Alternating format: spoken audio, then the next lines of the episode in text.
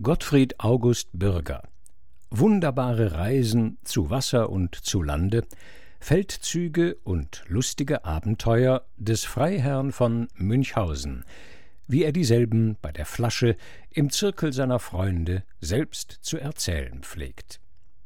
Zweite Folge. Sechstes Kapitel Erstes Seeabenteuer Gleich die erste Reise, die ich in meinem Leben machte, geraume Zeit vor der russischen, von der ich eben einige Merkwürdigkeiten erzählt habe, war eine Reise zur See. Ich stand, wie mein Onkel, der schwarzbartigste Husarenoberste, den ich je gesehen habe, mir oft zuzuschnurren pflegte, noch mit den Gänsen im Prozesse und man hielt es noch für unentschieden, ob der weiße Flaum an meinem Kinne Keim von Dunen oder von einem Barte wäre, als schon Reisen das einzige Dichten und Trachten meines Herzens war. Da mein Vater teils selbst ein ehrliches Teil seiner früheren Jahre mit Reisen zugebracht hatte, teils manchen Winterabend durch die aufrichtige und ungeschminkte Erzählung seiner Abenteuer verkürzte, von denen ich Ihnen vielleicht in der Folge noch einige zum Besten gebe, so kann man jene Neigung bei mir wohl mit ebenso gutem Grunde für angeboren als für eingeflößet halten. Genug, ich ergriff jede Gelegenheit, die sich anbot oder nicht anbot, meiner unüberwindlichen Begierde, die Welt zu sehen, Befriedigung zu erbetteln oder zu ertrotzen. Allein vergebens. Gelang es mir auch einmal bei meinem Vater eine kleine Bresche zu machen, so taten Mama und Tante desto heftigeren Widerstand, und in wenigen Augenblicken war alles, was ich durch die überlegtesten Angriffe gewonnen hatte, wieder verloren. Endlich fügte sich's, dass einer meiner mütterlichen Verwandten uns besuchte. Ich wurde bald sein Liebling. Er sagte mir oft, ich wäre ein hübscher, munterer Junge, und er wolle alles Mögliche tun, mir zur Erfüllung meines sehnlichsten Wunsches behülflich zu sein. Seine Beredsamkeit war wirksamer als die meinige, und nach vielen Vorstellungen und Gegenvorstellungen, Einwendungen und Widerlegungen wurde endlich zu meiner unaussprechlichen Freude beschlossen, dass ich ihn auf einer Reise nach Ceylon, wo sein Onkel viele Jahre Gouverneur gewesen war, begleiten sollte. Wir segelten mit wichtigen Aufträgen ihrer Hochmögenden der Staaten von Holland von Amsterdam ab. Unsere Reise hatte, wenn ich einen außerordentlichen Sturm abrechne, nichts Besonderes. Dieses Sturmes aber muss ich, seiner wunderbaren Folgen wegen, mit ein paar Worten gedenken. Er nahm sich auf, Gerade als wir bei einer Insel vor Anker lagen, um uns mit Holz und Wasser zu versorgen, und tobte mit solcher Heftigkeit, dass er eine große Menge Bäume von ungeheurer Dicke und Höhe mit der Wurzel aus der Erde riß und durch die Luft schleuderte.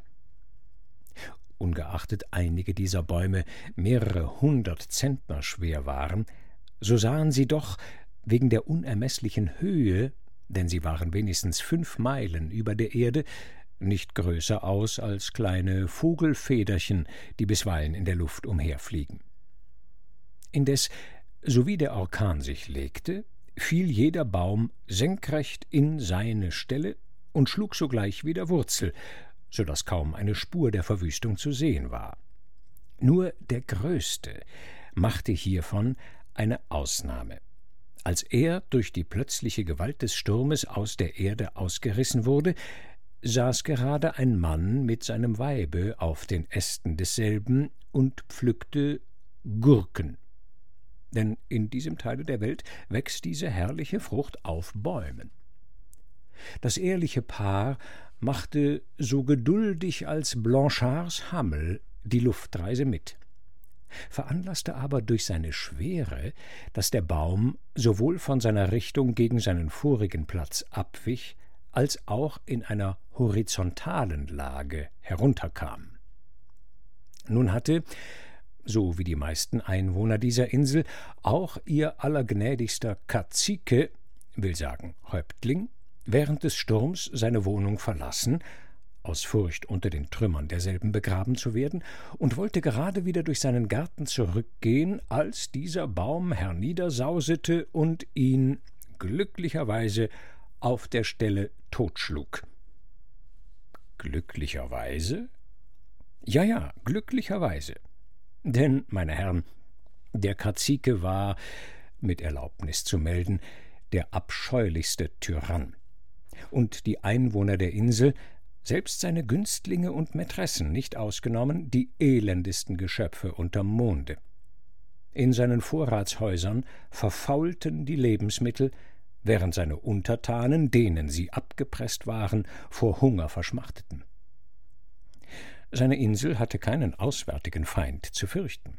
Dessen ungeachtet nahm er jeden jungen Kerl weg, prügelte ihn höchst eigenhändig zum Helden und verkaufte von Zeit zu Zeit seine Kollektion dem meistbietenden benachbarten Fürsten, um zu den Millionen Muscheln, die er von seinem Vater geerbt hatte, neue Millionen zu legen. Man sagte uns, er habe diese unerhörten Grundsätze von einer Reise, die er nach dem Norden gemacht habe, mitgebracht. Eine Behauptung, auf deren Widerlegung wir uns, allen Patriotismus ungeachtet, schon deswegen nicht einlassen konnten, weil bei diesen Insulanern eine Reise nach dem Norden ebensowohl eine Reise nach den Kanarischen Inseln als eine Spazierfahrt nach Grönland bedeutet, und eine bestimmtere Erklärung mochten wir aus mehreren Gründen nicht verlangen. Zur Dankbarkeit für den großen Dienst, den das gurkenpflückende Paar, obgleich nur zufälligerweise, seinen Mitbürgern erwiesen hatte, wurde es von diesen auf den erledigten Thron gesetzt. Zwar waren diese guten Leutchen auf ihrer Luftfahrt dem großen Lichte der Welt so nahe gekommen, dass sie das Licht ihrer Augen und überdies eine kleine Portion ihres innern Lichtes dabei zugesetzt hatten, Allein nichtsdestoweniger regierten sie so löblich, dass, wie ich in der Folge erfuhr, niemand Gurken aß, ohne zu sprechen Gott erhalte den Kaziken. Nachdem wir unser Schiff, das von diesem Sturme nicht wenig beschädigt war, wieder ausgebessert und uns von dem neuen Monarchen und seiner Gemahlin beurlaubt hatten, segelten wir mit ziemlichem Winde ab und kamen nach sechs Wochen glücklich zu Ceylon an. Es mochten ungefähr vierzehn Tage seit unserer Ankunft verstrichen sein, als mir der älteste Sohn des Gouverneurs den Vorschlag tat, mit ihm auf die Jagd zu gehen, den ich auch herzlich gern annahm. Mein Freund war ein großer, starker Mann und an die Hitze jenes Klimas gewöhnt, ich aber wurde in kurzer Zeit und bei ganz mäßiger Bewegung so matt, dass ich, als wir in den Wald gekommen waren, weit hinter ihm zurückblieb. Ich wollte mich eben an dem Ufer eines reißenden Stromes, der schon einige Zeit meine Aufmerksamkeit beschäftigt hatte, niedersetzen, um mich etwas auszuruhen, als ich auf einmal auf dem Wege, den ich gekommen war, ein Geräusch hörte. Ich sah zurück und wurde fast versteinert, als ich einen ungeheuren Löwen erblickte, der gerade auf mich zukam und mich nicht undeutlich merken ließ, dass er gnädigst geruhe, meinen armen Leichnam zu seinem Frühstücke zu machen, ohne sich nur meine Einwilligung auszubitten. Meine Flinte war bloß mit Hasenschrot geladen. Langes Besinnen erlaubte mir weder die Zeit noch meine Verwirrung, doch entschloss ich mich, auf die Bestie zu feuern, in der Hoffnung, sie zu schrecken, vielleicht auch zu verwunden. Allein, da ich in der Angst nicht einmal wartete, bis mir der Löwe zum Schusse kam, so wurde er dadurch nur noch wütender gemacht und kam nun mit aller Heftigkeit auf mich los. Mehr aus Instinkt als aus vernünftiger Überlegung versuchte ich eine Unmöglichkeit zu entfliehen. Ich kehrte mich um und mir läuft noch so oft ich daran gedenke, ein kalter Schauder über den Leib. Wenige Schritte vor mir steht ein scheußlicher Krokodil, der schon fürchterlich seinen Rachen aufsperrte, um mich zu verschlingen. Stellen Sie sich, meine Herren, das Schreckliche meiner Lage vor. Hinter mir der Löwe, vor mir der Krokodil. Zu meiner Linken ein reißender Strom, zu meiner Rechten ein Abgrund, in dem, wie ich nachher hörte, die giftigsten Schlangen sich aufhielten. Betäubt, und das war einem Herkules in dieser Lage nicht übel zu nehmen, stürze ich zu Boden. Jeder Gedanke, den meine Seele noch vermochte, war die schreckliche Erwartung, jetzt die Zähne oder Klauen des wütenden Raubtiers zu fühlen oder in dem Rachen des Krokodils zu stecken. Doch in wenigen Sekunden höre ich einen starken, aber durchaus fremden Laut. Ich wage es endlich, meinen Kopf aufzuheben und mich umzuschauen, und was meinen Sie?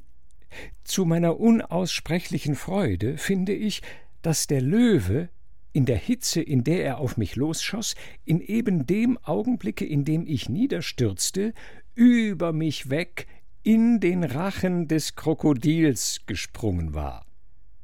Der Kopf des einen steckte nun in dem Schlunde des andern, und sie strebten mit aller Macht, sich voneinander loszumachen. Gerade noch zu rechter Zeit sprang ich auf, zog meinen Hirschfänger, und mit einem Streiche haute ich den Kopf des Löwen ab, so dass der Rumpf zu meinen Füßen zuckte. Darauf rammte ich mit dem unteren Ende meiner Flinte den Kopf noch tiefer in den Rachen des Krokodils, das nun jämmerlich ersticken musste. Bald nachdem ich diesen vollkommenen Sieg über zwei fürchterliche Feinde erfochten hatte, kam mein Freund, um zu sehen, was die Ursache meines Zurückbleibens wäre.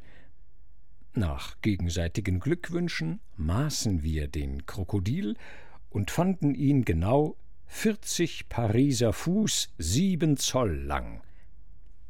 Anmerkung des Vorlesers nach heutigem Maß dreizehn Meter und achtzehn Zentimeter. Sobald wir dem Gouverneur dieses außerordentliche Abenteuer erzählt hatten, schickte er einen Wagen mit einigen Leuten aus und ließ die beiden Tiere nach seinem Hause holen. Aus dem Felle des Löwen musste mir ein dortiger Kürstner Tobaksbeutel verfertigen, von denen ich einige, meinen Bekannten zu Ceylon, verehrte. Mit den übrigen machte ich bei unserer Rückkunft nach Holland Geschenke an die Bürgermeister, die mir dagegen ein Geschenk von tausend Dukaten machen wollten, das ich nur mit vieler Mühe ablehnen konnte. Die Haut des Krokodils wurde auf die gewöhnliche Art ausgestopft und macht nun eine der größten Merkwürdigkeiten in dem Museum zu Amsterdam aus, wo der Vorzeiger die ganze Geschichte jedem, den er herumführt, erzählt. Dabei macht er denn freilich immer einige Zusätze, von denen verschiedene Wahrheit und Wahrscheinlichkeit in hohem Grade beleidigen. So pflegt er zum Exempel zu sagen, dass der Löwe durch den Krokodil hindurchgesprungen sei und eben bei der Hintertür habe entwischen wollen, als Monsieur, der weltberühmte Baron, wie er mich zu nennen beliebt, den Kopf, so wie er herauskam, und mit dem Kopfe drei Fuß von dem Schwanze des Krokodils abgehauen hätte. Der Krokodil fährt der Kerl bisweilen fort, blieb bei dem Verluste seines Schwanzes nicht gleichgültig, drehete sich um, riß Monsieur den Hirschfänger aus der Hand und verschlang diesen mit solcher Hitze, dass er mitten durch das Herz des Ungetüms fuhr und es auf der Stelle sein Leben verlor. Ich brauche Ihnen nicht zu sagen, meine Herren, wie unangenehm mir die Unverschämtheit dieses Schurken sein muss. Leute, die mich nicht kennen, werden durch dergleichen handgreifliche Lügen in unserem zweifelsüchtigen Zeitalter leicht veranlasst, selbst in die Wahrheit meiner wirklichen Taten ein Misstrauen zu setzen, was einen Kavalier von Ehre im höchsten Grade kränkt und beleidigt. Siebentes Kapitel Zweites Seeabenteuer Im Jahr 1766 schiffte ich mich zu Portsmouth auf einem englischen Kriegsschiffe erster Ordnung mit hundert Kanonen und vierzehnhundert Mann nach Nordamerika ein. Ich könnte hier zwar erst noch allerlei, was mir in England begegnet ist, erzählen, ich verspare es aber auf ein anderes Mal. Ah, eins jedoch, welches mir überaus artig vorkam, will ich nur noch im Vorbeigehen mitnehmen. Ich hatte das Vergnügen, den König mit großem Pompe in seinem Staatswagen nach dem Parlament fahren zu sehen. Ein Kutscher mit einem ungemein respektablen Barte, worein das englische Wappen sehr sauber geschnitten war, saß gravitätisch auf dem Bocke und klatschte mit seiner Peitsche ein ebenso deutliches als künstliches Georg Rex. Anlangend unsere Seereise, so begegnete uns nichts Merkwürdiges bis wir ungefähr noch dreihundert Meilen von dem St. Lorenzflusse entfernt waren. Hier stieß das Schiff mit erstaunlicher Gewalt gegen etwas an, das uns wie ein Fels vorkam. Gleichwohl konnten wir, als wir das Senkblei auswarfen, mit fünfhundert Klaftern noch keinen Grund finden.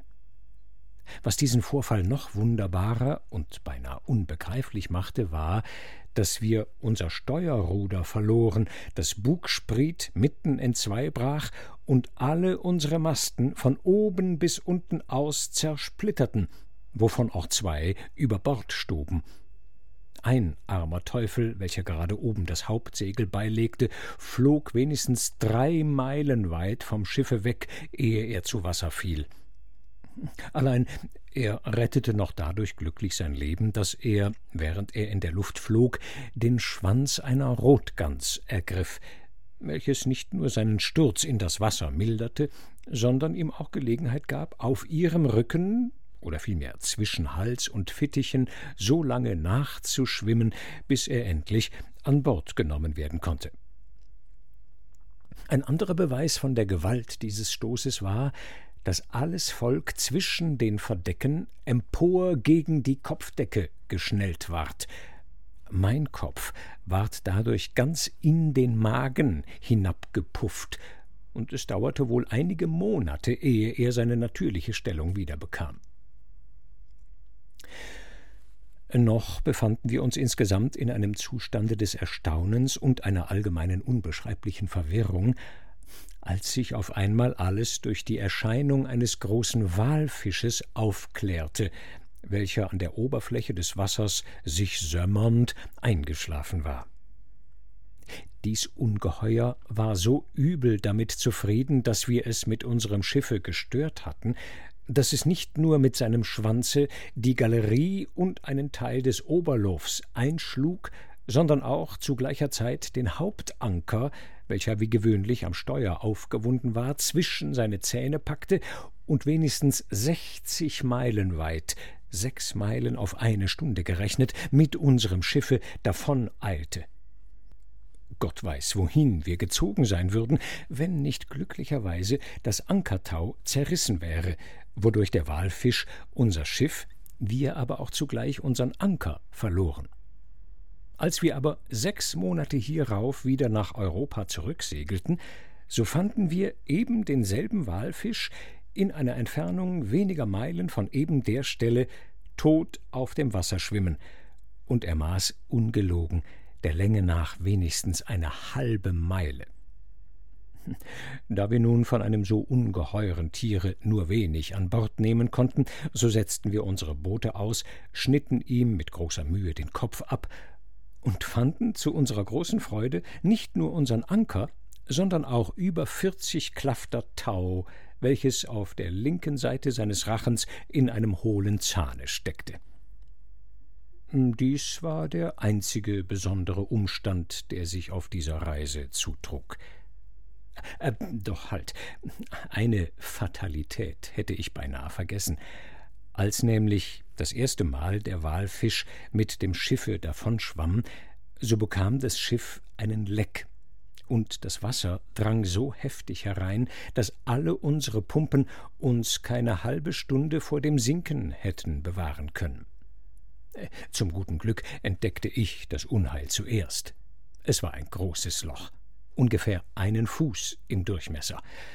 Auf allerlei Weise versuchte ich das Loch zu verstopfen, allein umsonst.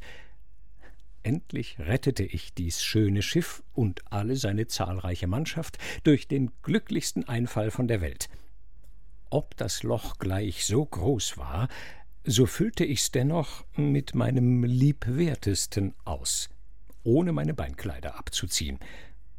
Und ich würde ausgelangt haben, wenn auch die Öffnung noch viel größer gewesen wäre. Sie werden sich darüber nicht wundern, meine Herren, wenn ich Ihnen sage, dass ich auf beiden Seiten von holländischen, wenigstens westfälischen Vorfahren abstamme. Äh, meine Situation, solange ich auf der Brille saß, war zwar ein wenig kühl, indessen ward ich doch bald durch die Kunst des Zimmermanns erlöset. Achtes Kapitel Drittes Seeabenteuer Einst war ich in großer Gefahr, im mittelländischen Meere umzukommen. Ich badete mich nämlich an einem Sommernachmittage unweit Marseille in der angenehmen See, als ich einen großen Fisch mit weit aufgesperrtem Rachen in der größten Geschwindigkeit auf mich daherschießen sah. Zeit war hier schlechterdings nicht zu verlieren, auch war es durchaus unmöglich, ihm zu entkommen. Unverzüglich drückte ich mich so klein zusammen als möglich, indem ich meine Füße heraufzog und die Arme dicht an den Leib schloss. In dieser Stellung schlüpfte ich denn gerade zwischen seinen Kiefern hindurch bis in den Magen hinab. Hier brachte ich, wie man leicht denken kann, einige Zeit in gänzlicher Finsternis, aber doch in einer nicht unbehaglichen Wärme zu. Da ich ihm nach und nach Magendrücken verursachen mochte, so wäre er mich wohl gern wieder los gewesen. Weil es mir gar nicht an Raum fehlte, so spielte ich ihm durch Tritt und Schritt, durch Hopp und He gar manchen Possen. Nichts schien ihn aber mehr zu beunruhigen als die schnelle Bewegung meiner Füße, da ich versuchte, einen schottischen Triller zu tanzen. Ganz entsetzlich schrie er auf und erhob sich fast senkrecht mit seinem halben Leibe aus dem Wasser. Hierdurch ward er aber von dem Volke eines vorbeisegelnden italienischen Kauffahrteischiffes entdeckt und in wenigen Minuten mit Harpunen erlegt. Sobald er an Bord gebracht war, hörte ich das Volk sich beratschlagen, wie sie ihn aufschneiden wollten, um die größte Quantität Öl von ihm zu gewinnen. Da ich nun Italienisch verstand, so geriet ich in die schrecklichste Angst, dass ihre Messer auch mich per Kompanie mit aufschneiden möchten. Daher stellte ich mich, so viel möglich, in die Mitte des Magens, worin für mehr als ein Dutzend Mann hinlänglich Platz war, weil ich mir wohl einbilden konnte, dass sie mit den Extremitäten den Anfang machen würden. Meine Furcht verschwand indessen bald, da sie mit Eröffnung des Unterleibes anfingen. Sobald ich nun nur ein wenig Licht schimmern sah, schrie ich ihnen aus voller Lunge entgegen, wie angenehm es mir wäre, die Herren zu sehen und durch sie aus einer Lage erlöset zu werden, in welcher ich beinahe erstickt wäre. Unmöglich lässt sich das Erstaunen auf allen Gesichtern lebhaft genug schildern, als sie eine Menschenstimme aus einem Fische heraus vernahmen. Dies wuchs natürlicherweise noch mehr, als sie lang und breit einen nackenden Menschen herausspazieren sahen. Kurz, meine Herren, ich erzählte Ihnen die ganze Begebenheit, so wie ich sie Ihnen jetzt erzählt habe, worüber Sie sich denn alle fast zu Tode verwundern wollten. Nachdem ich einige Erfrischungen zu mir genommen hatte und in die See gesprungen war, um mich abzuspülen, schwamm ich nach meinen Kleidern, welche ich auch am Ufer ebenso wiederfand, als ich sie gelassen hatte. Soviel ich rechnen konnte, war ich ungefähr drittehalb Stunden in dem Magen dieser Bestie eingekerkert gewesen. Neuntes Kapitel Viertes Seeabenteuer Als ich noch in türkischen Diensten war, belustigte ich mich öfters in einer Lustbarke auf dem Mare di Marmora, will sagen dem Marmarameer, von wo man die herrlichste Aussicht auf ganz Konstantinopel, das Seraglio des Großsultans mit eingeschlossen, beherrschet. Eines Morgens, als ich die Schönheit und Heiterkeit des Himmels betrachtete, bemerkte ich ein rundes Ding, ungefähr wie eine Billardkugel groß, in der Luft, von welchem noch etwas anderes herunterhing. Ich griff sogleich nach meiner besten und längsten Vogelflinte, ohne welche ich niemals ausgehe oder ausreise, lud sie mit einer Kugel und feuerte nach dem runden Dinge in der Luft, allein umsonst. Ich wiederholte den Schuss mit zwei Kugeln, richtete aber noch nichts aus. Erst der dritte Schuss mit vier oder fünf Kugeln machte an einer Seite ein Loch und brachte das Ding herab. Stellen Sie sich meine Verwunderung vor, als ein niedlich vergoldeter Wagen, hängend an einem ungeheuren Ballon, größer als die größte Turmkuppel im Umfange, ungefähr zwei Klafter weit von meiner Barke heruntersank. In dem Wagen befanden sich ein Mann und ein halbes Schaf, welches gebraten zu sein schien. Sobald sich mein erstes Erstaunen gelegt hatte, schloss ich mit meinen Leuten um diese seltsame Gruppe einen dichten Kreis. Dem Manne, der wie ein Franzose aussah, welches er denn auch war, hingen aus jeder Tasche ein paar prächtige Uhrketten mit Berlocken, worauf, wie mich dünkte, große Herren und Damen abgemalt waren. Aus jedem Knopfloche hing ihm eine goldene Medaille, wenigstens hundert Dukaten am Wert, und an jeglichem seiner Finger steckte ein kostbarer Ring mit Brillanten. Seine Rocktaschen waren mit vollen Goldbörsen beschwert, die ihn fast zur Erde zogen.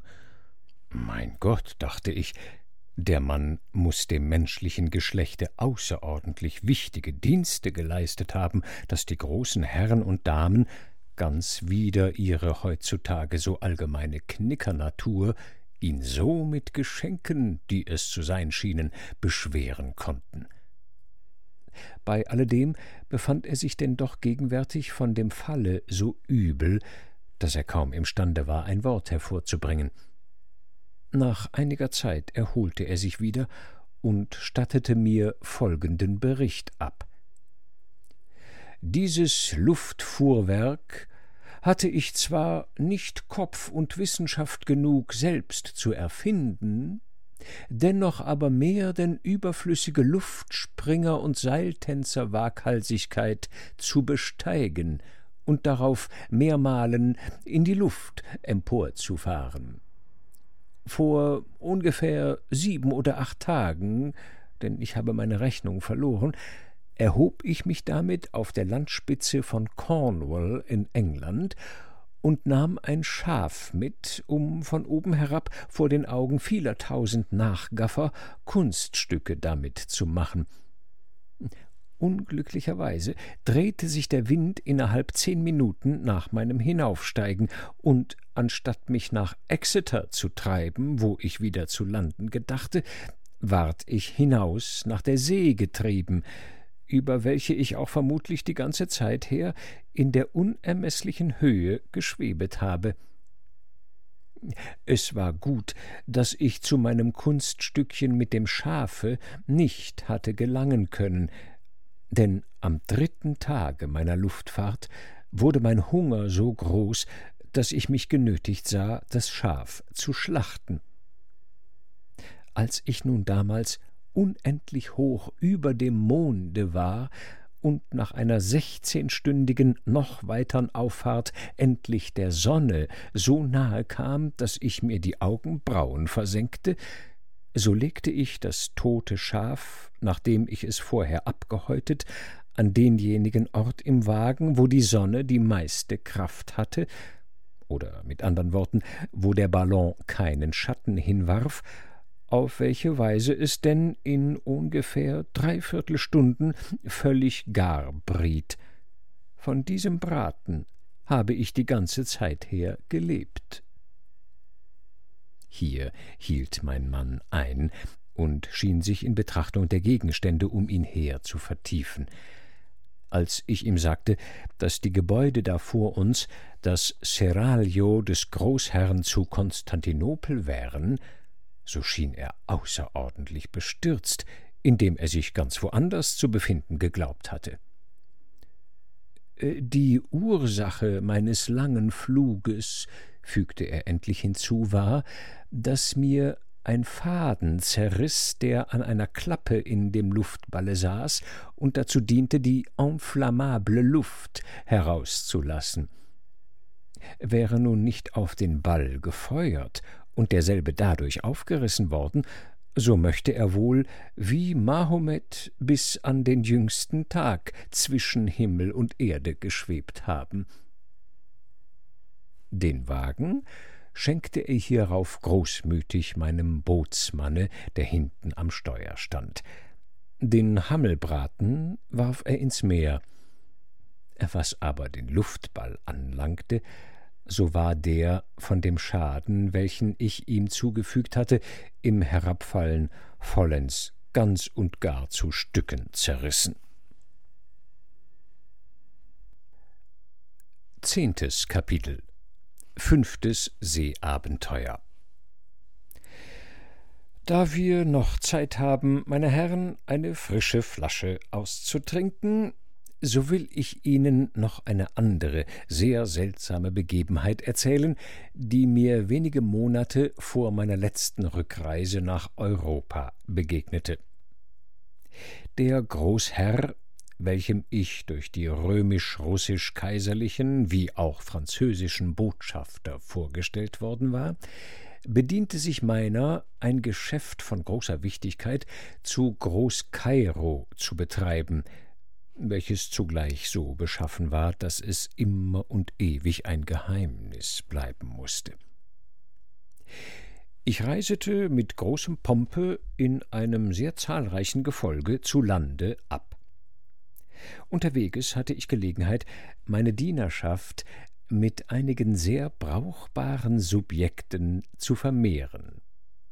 Denn als ich kaum einige Meilen weit von Konstantinopel entfernt sein mochte, sah ich einen kleinlichen, schmächtigen Menschen mit großer Schnelligkeit querfeldein daherlaufen, und gleichwohl trug das Männchen an jedem Beine ein bleiernes Gewicht, an die fünfzig Pfund schwer.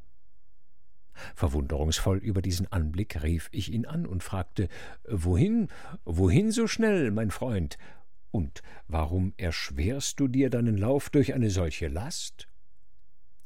Ich lief, versetzte der Läufer, seit einer halben Stunde aus Wien, wo ich bisher bei einer vornehmen Herrschaft in Diensten stand und heute meinen Abschied nahm. Ich gedenke nach Konstantinopel, um daselbst wieder anzukommen. Äh, durch die Gewichte an meinen Beinen habe ich meine Schnelligkeit, die jetzt nicht nötig ist, ein wenig mindern wollen, denn moderata durant, pflegte Weiland mein Präzeptor zu sagen, das Gemäßigte ist von Dauer. Dieser Asahel gefiel mir nicht übel. Ich fragte ihn, ob er bei mir in Dienst treten wollte, und er war dazu bereit. Wir zogen hierauf weiter durch manche Stadt, durch manches Land, nicht fern vom Wege, auf einem schönen Grasrain, lag mäuschenstill ein Kerl, als ob er schliefe. Allein das tat er nicht.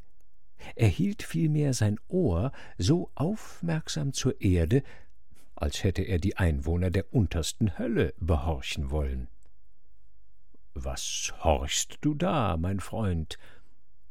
Ich horche da zum Zeitvertreibe auf das Gras und höre, wie es wächst. Und kannst du das? Oh, Kleinigkeit. So tritt in meine Dienste, Freund. Wer weiß, was es bisweilen nicht zu horchen geben kann.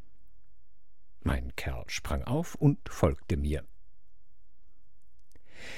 Nicht weit davon, auf einem Hügel, stand mit angelegtem Gewehr ein Jäger und knallte in die blaue, leere Luft. Glück zu, Glück zu, Herr Weidmann. Doch wonach schießest du? Ich sehe nichts als blaue, leere Luft. Oh, ich versuchte nur dies neue Kuchenreutersche Gewehr. Dort auf der Spitze des Münsters zu Straßburg saß ein Sperling, den schoß ich eben jetzt herab.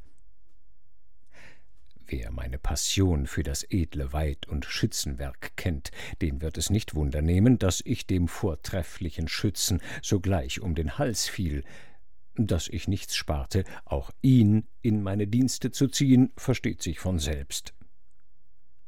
Wir zogen darauf weiter durch manche Stadt, durch manches Land und kamen endlich vor dem Berge Libanon vorbei. Daselbst, vor einem großen Zedernwalde, stand ein derber, untersetzter Kerl und zog an einem Stricke, der um den ganzen Wald herumgeschlungen war. Was ziehst du da, mein Freund? fragte ich den Kerl. Och, ich soll Bauholz holen und habe meine Axt zu Hause vergessen. Nun muss ich mir so gut helfen, als es angehen will. Mit diesen Worten zog er in einem Ruck den ganzen Wald bei einer Quadratmeile groß wie einen Schilfbusch vor meinen Augen nieder. Was ich tat, das lässt sich raten. Ich hätte den Kerl nicht fahren lassen, und hätte er mir meinen ganzen Ambassadeurgehalt gekostet. Als ich hierauf für Bas und endlich auf ägyptischen Grund und Boden kam, erhob sich ein so ungeheurer Sturm, dass ich mit allen meinen Wagen, Pferden und Gefolge schier umgerissen und in die Luft davongeführt zu werden fürchtete. Zur linken Seite unseres Weges standen sieben Windmühlen in einer Reihe, deren Flügel so schnell um ihre Achsen schwirrten als ein Rückenspindel der schnellsten Spinnerin. Nicht weit davon, zur Rechten, stand ein Kerl von Sir John Falstaffs Korpulenz und hielt sein rechtes Nasenloch mit seinem Zeigefinger zu sobald der Kerl unsere Not und uns so kümmerlich in diesem Sturme haspeln sah, drehte er sich halb um, machte Fronte gegen uns und zog ehrerbietig wie ein Musketier vor seinem Obersten den Hut vor mir ab. Auf einmal regte sich kein Lüftchen mehr, und alle sieben Windmühlen standen plötzlich still. Erstaunt über diesen Vorfall, der nicht natürlich zuzugehen schien, schrie ich dem Unhold zu Kerl, was ist das? Sitzt dir der Teufel im Leibe, oder bist du der Teufel selbst? Äh, um Vergebung, Ihro Exzellenz, antwortete mir der Mensch, ich äh, mache da nur meinem Herrn, dem Windmüller, ein wenig Wind, um nun die sieben Windmühlen nicht ganz und gar umzublasen, äh, musste ich mir wohl das eine Nasenloch zuhalten. Hei, ein vortreffliches Subjekt, dachte ich in meinem stillen Sinn. Der Kerl lässt sich gebrauchen, wenn du dereinst zu Hause kommst und dir's an Atem fehlt, alle die Wunderdinge zu erzählen, die dir auf deinen Reisen zu Land und Wasser aufgestoßen sind. Wir wurden daher bald des Handels eins. Der Windmacher ließ seine Mühlen stehen und folgte mir. Nachgerade war's nun Zeit, in Groß-Kairo anzulangen. Sobald ich daselbst meinen Auftrag nach Wunsch ausgerichtet hatte, gefiel es mir, mein ganzes unnützes Gesandtengefolge außer meinen neu angenommenen nützlichern Subjekten zu verabschieden und mit diesen als ein bloßer Privatmann zurückzureisen. Da nun das Wetter gar herrlich und der berufene Nilstrom über alle Beschreibung reizend war, so geriet ich in Versuchung, eine Barke zu mieten und bis Alexandrien zu Wasser zu reisen. Das ging nun ganz vortrefflich bis in den dritten Tag. Sie haben, meine Herren, vermutlich schon mehrmals von den jährlichen Überschwemmungen des Nils gehört? Am dritten Tage, wie gesagt, fing der Nil ganz unbändig an zu schwellen, und am folgenden Tage war links und rechts das ganze Land viele Meilen weit und breit überschwemmet. Am fünften Tage nach Sonnenuntergang verwickelte sich meine Barke auf einmal in etwas, das ich für Ranken und Strauchwerk hielt, Sobald es aber am nächsten Morgen heller ward, fand ich mich überall von Mandeln umgeben, welche vollkommen reif und ganz vortrefflich waren. Als wir das Senkblei auswarfen, fand sich, dass wir wenigstens sechzig Fuß hoch, also etwa zwanzig Meter, über dem Flußgrund schwebten und schlechterdings weder vor noch rückwärts konnten. Ungefähr gegen acht oder neun Uhr soviel ich aus der Höhe der Sonne abnehmen konnte, erhob sich plötzlicher Wind, der unsere Barke ganz auf eine Seite umlegte. Hierdurch schöpfte sie Wasser, sank unter, und ich hörte und sah in langer Zeit nichts wieder davon, wie Sie gleich vernehmen werden.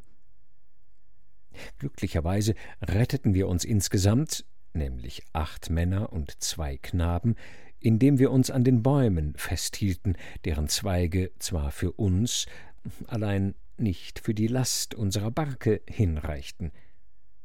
In dieser Situation verblieben wir drei Wochen und drei Tage und lebten ganz allein von Mandeln. Dass es am Trunke nicht fehlte, versteht sich von selbst. Am zweiundzwanzigsten Tage unseres Unsterns fiel das Wasser ebenso schnell wieder, als es gestiegen war, und am 26. konnten wir wieder auf Terra firma fußen. Unsere Barke war der erste angenehme Gegenstand, den wir erblickten. Sie lag ungefähr zweihundert Klafter weit von dem Orte, wo sie gesunken war.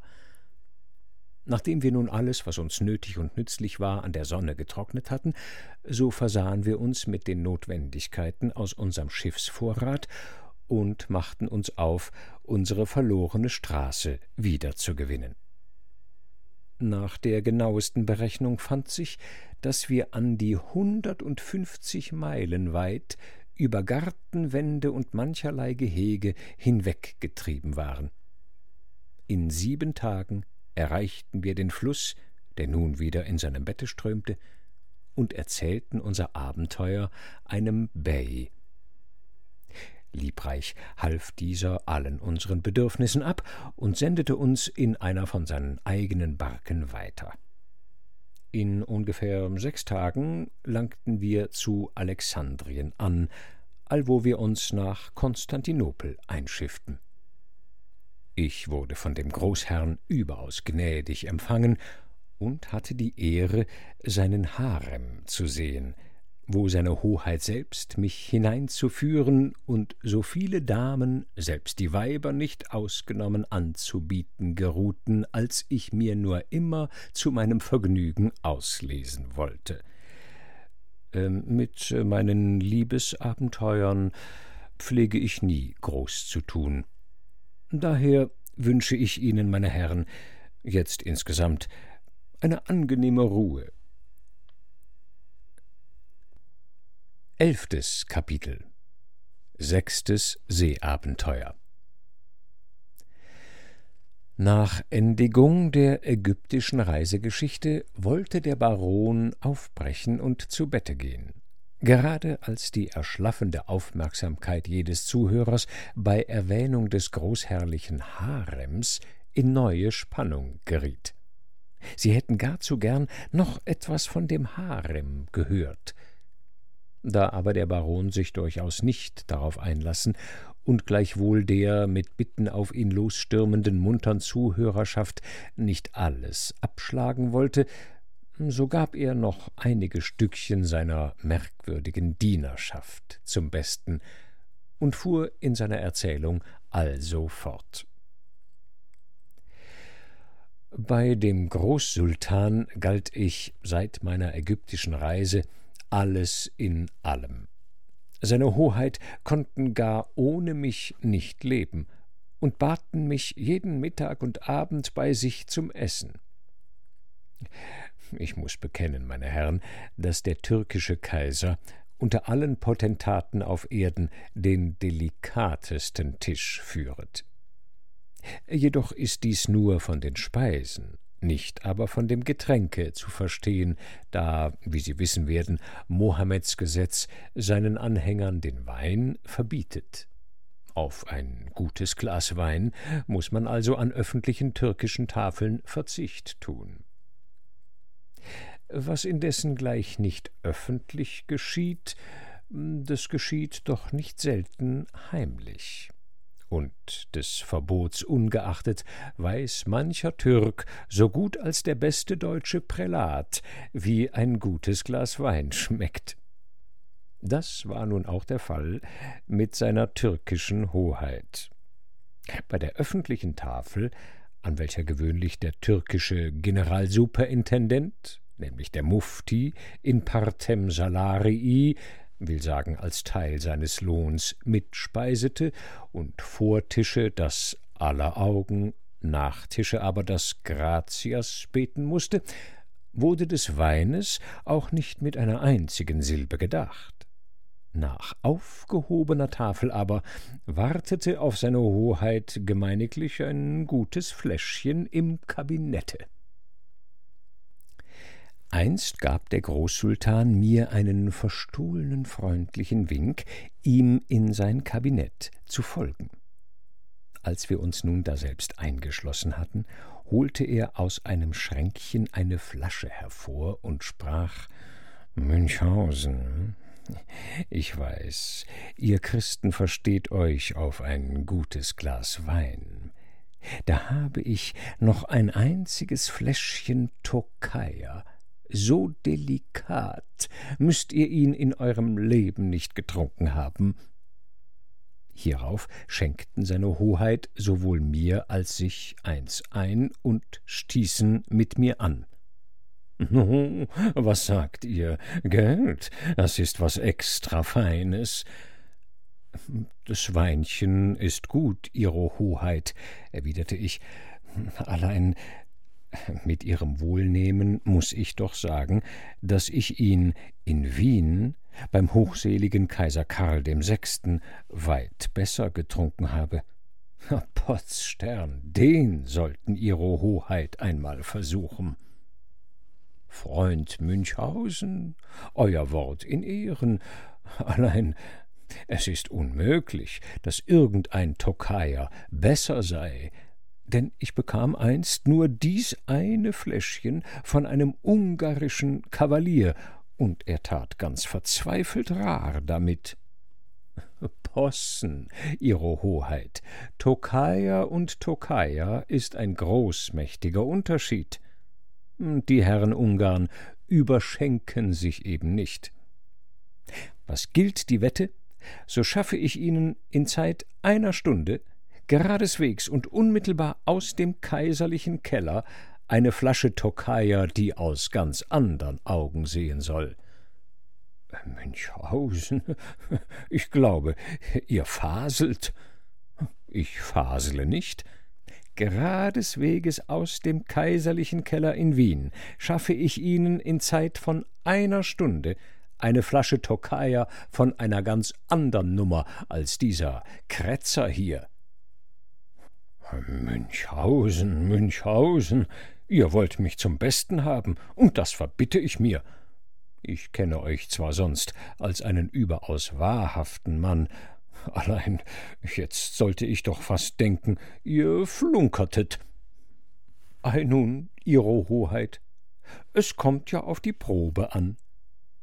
Erfülle ich nicht mein Wort, denn von allen Aufschneidereien bin ich der abgesagteste Feind, so lassen Ihre Hoheit mir den Kopf abschlagen, Allein mein Kopf ist kein Pappenstiel. Na, was setzen Sie mir dagegen? Top, ich halte euch beim Worte. Ist auf den Schlag vier nicht die Flasche Tokaja hier, so kostet's euch ohne Barmherzigkeit den Kopf. Denn foppen lasse ich mich nicht, auch von meinen besten Freunden nicht. Besteht ihr aber, wie ihr versprecht, so könnt ihr aus meiner Schatzkammer so viel an Gold, Silber, Perlen und Edelgesteinen nehmen, als der stärkste Kerl davonzuschleppen vermag. Oh, das lässt sich hören, antwortete ich, bat mir gleich Feder und Tinte aus und schrieb an die Kaiserin Königin Maria Theresia folgendes Billett. Ihre Majestät haben unstreitig als Universalerbin auch ihres höchstseligen Herrn Vaters Keller mitgeerbt. Dürfte ich mir wohl durch Vorzeigen dieses eine Flasche von dem Tokaja ausbitten, wie ich ihn bei ihrem Herrn Vater oft getrunken habe? Allein von dem Besten, denn es gilt eine Wette. Ich diene gern dafür wieder, wo ich kann, und beharre übrigens und so weiter und so weiter. Dies Billett gab ich, weil es schon fünf Minuten über drei Uhr, nur sogleich offen meinem Läufer, der seine Gewichte abschnallen und sich unverzüglich auf die Beine nach Wien machen musste.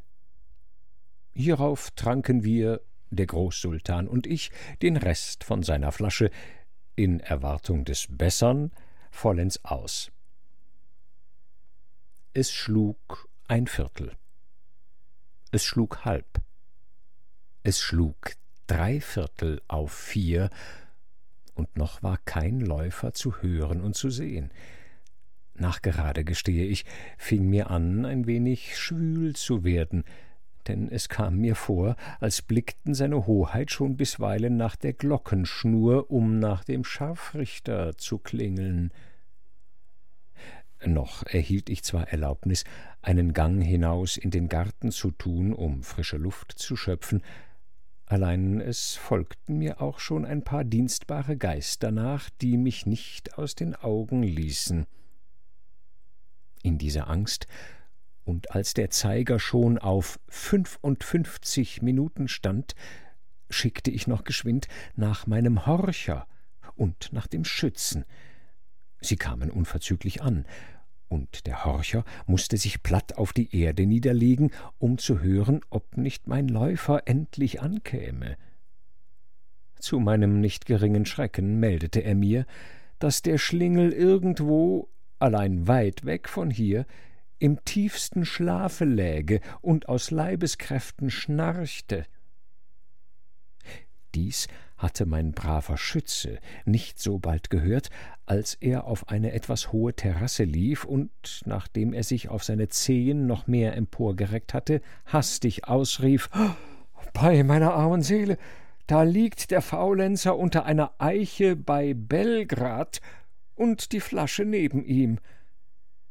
Na wart, ich will dich aufkitzeln, und hiermit legte er unverzüglich seine kuchenreutersche Flinte an den Kopf und schoß die volle Ladung oben in den Wipfel des Baumes. Ein Hagel von Eicheln, Zweigen und Blättern fiel herab auf den Schläfer, erweckte und brachte ihn, da er selbst fürchtete, die Zeit beinahe verschlafen zu haben, dermaßen geschwind auf die Beine, dass er mit seiner Flasche und einem eigenhändigen Billett von Maria Theresia um neunundfünfzig und eine halbe Minute auf vier Uhr vor des Sultans Kabinette anlangte. Na, das war ein Gaudium. Ei, wie schlürfte das großherrliche Leckermaul. Mm, Münchhausen, sprach er, ihr müßt es mir nicht übel nehmen, wenn ich diese Flasche äh, für mich allein behalte. Ihr steht in Wien besser als ich, ihr werdet schon an noch mehr zu kommen wissen. Hiermit schloss er die Flasche in sein Schränkchen, steckte den Schlüssel in die Hosentasche und klingelte nach dem Schatzmeister. Ah, welch ein angenehmer Silberton meinen Ohren. Ich äh, muss euch nun die Wette bezahlen. Hier, sprach er zum Schatzmeister, der ins Zimmer trat, lasst meinem Freunde Münchhausen so viel aus der Schatzkammer verabfolgen, als der stärkste Kerl wegzutragen vermag. Der Schatzmeister neigte sich vor seinem Herrn bis mit der Nase zur Erde, mir aber schüttelte der Großsultan ganz treuherzig die Hand, und so ließ er uns beide gehen. Hm, ich säumte nun, wie Sie denken können, meine Herren, keinen Augenblick, die erhaltene Assignation geltend zu machen, ließ meinen Starken mit seinem langen hänfenen Stricke kommen und verfügte mich in die Schatzkammer. Was da mein Starker, nachdem er sein Bündel geschnürt hatte, übrig ließ, das werden Sie wohl schwerlich holen wollen. Ich eilte mit meiner Beute geradeswegs nach dem Hafen, nahm dort das größte Lastschiff, das zu bekommen war, in Beschlag und ging wohlbepackt mit meiner ganzen Dienerschaft unter Segel, um meinen Fang in Sicherheit zu bringen, ehe was Widriges dazwischen kam. Was ich befürchtet hatte, das geschah. Der Schatzmeister hatte Tür und Tor von der Schatzkammer offen gelassen und freilich war es nicht groß mehr nötig, sie zu verschließen, war über Hals und Kopf zum Großsultan gelaufen und hatte ihm Bericht abgestattet, wie vollkommen wohl ich seine Assignation genutzt hatte. Das war denn nun dem Großsultan nicht wenig vor den Kopf gefahren. Die Reue über seine Übereilung konnte nicht lange ausbleiben. Er hatte daher gleich dem Großadmiral befohlen, mit der ganzen Flotte hinter mir herzueilen und mir zu insinuieren, dass wir so nicht gewettet hätten. Als ich daher noch nicht zwei Meilen weit in die See war, so sah ich schon die ganze türkische Kriegsflotte mit vollen Segeln hinter mir herkommen, und ich muss gestehen, dass mein Kopf, der kaum wieder fest geworden war, nicht wenig von neuem anfing zu wackeln. Allein nun war mein Windmacher bei der Hand und sprach Lassen sich Ihro Exzellenz nicht bange sein. Er trat hierauf auf das Hinterverdeck meines Schiffes, so dass sein eines Nasenloch nach der türkischen Flotte, das andere aber auf unsere Segel gerichtet war, und blies eine so hinlängliche Portion Wind, dass die Flotte an Masten, Segel und Tauwerk gar übel zugerichtet, nicht nur bis in den Hafen zurückgetrieben, sondern auch mein Schiff in wenig Stunden glücklich nach Italien getrieben ward. Von meinem Schatze kam mir jedoch wenig zugute, denn in Italien ist, trotz der Ehrenrettung des Herrn Bibliothekar Jagemann in Weimar, Armut und Bettelei so groß und die Polizei so schlecht, dass ich erstlich, weil ich vielleicht eine allzu gutwillige Seele bin, den größten Teil an die Straßenbettler ausspenden musste. Der Rest aber wurde mir auf meiner Reise nach Rom auf der geheiligten Flur von Loretto durch eine Bande Straßenräuber abgenommen. Das Gewissen wird diese Herren nicht sehr darüber beunruhigt haben, denn ihr Fang war noch immer so ansehnlich, dass um den tausendsten Teil die ganze honette Gesellschaft sowohl für sich als ihre Erben und Erbnehmer auf alle vergangenen und zukünftigen Sünden vollkommenen Ablaß, selbst aus der ersten und besten Hand in Rom, dafür erkaufen konnte. Oh, nun aber, meine Herren, ist in der Tat mein Schlafstündchen da. Schlafen Sie wohl. Und Sie, verehrte Hörerinnen und Hörer, dürfen sich auf weitere Abenteuer des Lügenbarons in der nächsten Folge freuen.